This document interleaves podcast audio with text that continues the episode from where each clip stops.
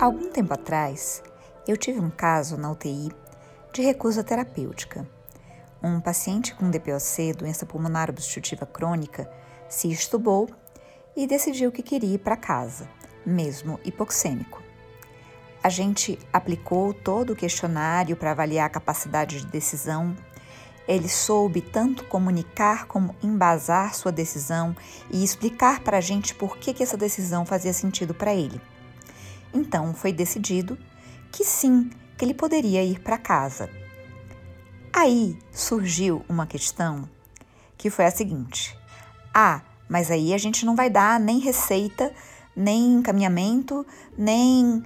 Gente, eu não sei de onde foi que alguém tirou essa ideia de que quando a alta é contra a recomendação médica, a gente tem que punir o paciente.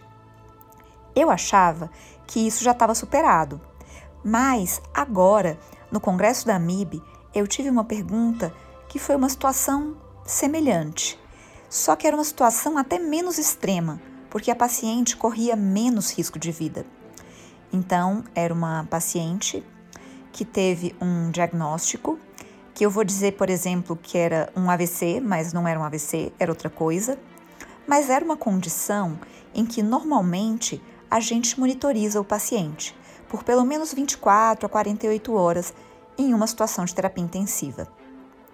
A paciente não seria mais submetida a nenhum tratamento ativo e essa paciente, que a gente vai chamar de Gorete, resolveu que ela queria ir para casa, porque era aniversário do filho e ela não queria perder e ela estava se sentindo bem. E aí, né, o colega que me fez a pergunta falou: Olha, eu então preparei a documentação.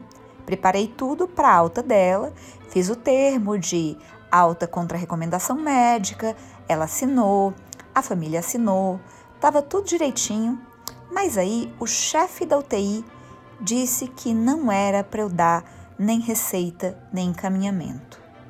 Ô, oh, gente, sério. 2022 e a gente ainda está considerando punir os pacientes por decidir de forma diferente da nossa recomendação? É direito do paciente ter a documentação relativa à internação, é direito do paciente receber a receita, é direito do paciente receber o encaminhamento, é direito do paciente receber orientações. Então, eu vou ler para vocês como é que a Luciana Dadalto, que é uma super bioeticista e uma grande referência para mim, falou sobre esse tema no livro Cuidados Paliativos no Paciente Crítico. Saliente-se que é imprescindível que no relatório de alta conste a motivação da conduta do paciente, quer dizer, ir embora contra a recomendação médica. Deve-se salientar ainda que o paciente não deve ser penalizado ou destratado por exercer seus direitos, mesmo que esse exercício implique em contradição à orientação médica. Quer dizer, é direito do paciente recusar um tratamento.